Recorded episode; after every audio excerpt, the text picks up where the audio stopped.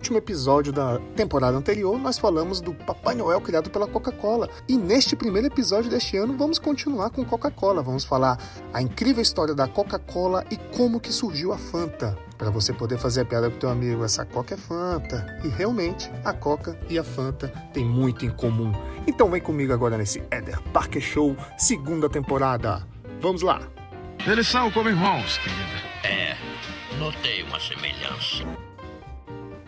E aí, meus bilhões de ouvintes! O Eder Parker Show agora está de volta na segunda temporada, muito mais inteligente.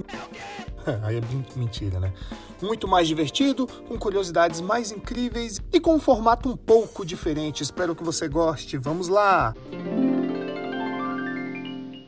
Hora de refrescar um pouco, né? Que tal uma Coca-Cola geladinha? Você sabia que 99% do refrigerante é composto por água e açúcar e somente 1% é xarope? E a fórmula desse xarope é o segredo mais bem guardado do mundo. A matriz americana é a única unidade autorizada a produzi-lo. Parece lenda urbana, mas apenas três pessoas no planeta conhecem a fórmula. Elas nunca estão no mesmo avião, no mesmo navio ou edifício, porque, se morrerem ao mesmo tempo, acaba o símbolo americano. Enfim, a Coca-Cola só existe por causa do xarope. Imagine a aflição que vivia a filial alemã da Coca-Cola no auge da Segunda Guerra Mundial. Em virtude do conflito, a matriz americana suspendeu o envio do concentrado para a fábrica local. Desesperada para não fechar as portas, a direção da empresa decidiu realizar testes com matéria-primas disponíveis na região. O que tinha bastante por lá era o malte, o mesmo que serve na base da cerveja, e soro de leite. Já imaginou? Como é de se imaginar, o resultado não foi dos melhores. Acontece que a Alemanha sofria uma, um grande e rigoroso embarco dos países adversários e faltava de tudo nas prateleiras dos supermercados. A população, sem opções, praticamente foi obrigada a engolir a bebida, aquilo que eles conseguiram criar, né? E não é que o produto decolou. Essa é a história da criação da Fanta, o nome é uma redução da palavra fantastic, ou fantastique, se tu for francês. ou fantástico, né? Se você for brasileiro, sei lá.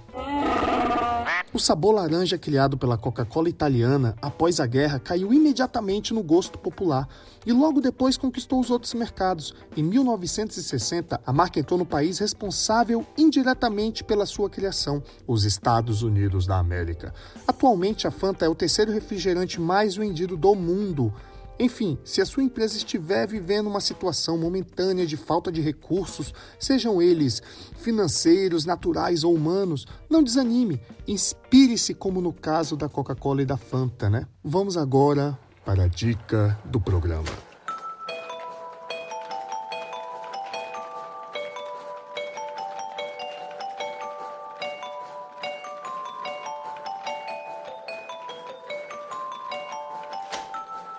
Henry Mitzenberg, um dos acadêmicos mais respeitados do mundo, sugere que os empresários não devem acreditar nas previsões fatalistas de economistas nem seguir passivamente as recomendações pessimistas dos gurus financeiros.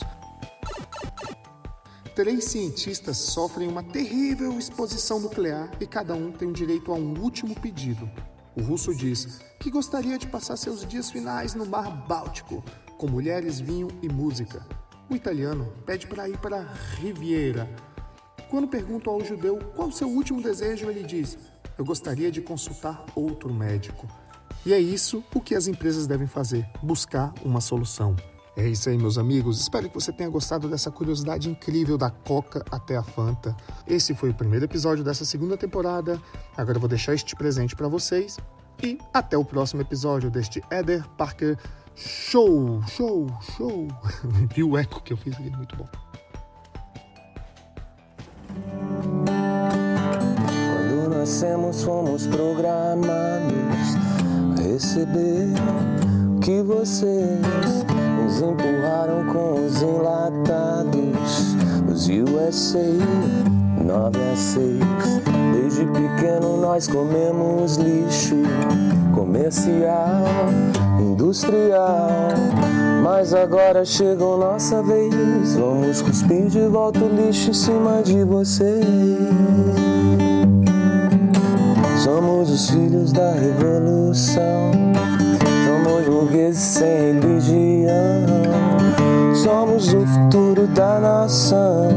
Geração Coca-Cola.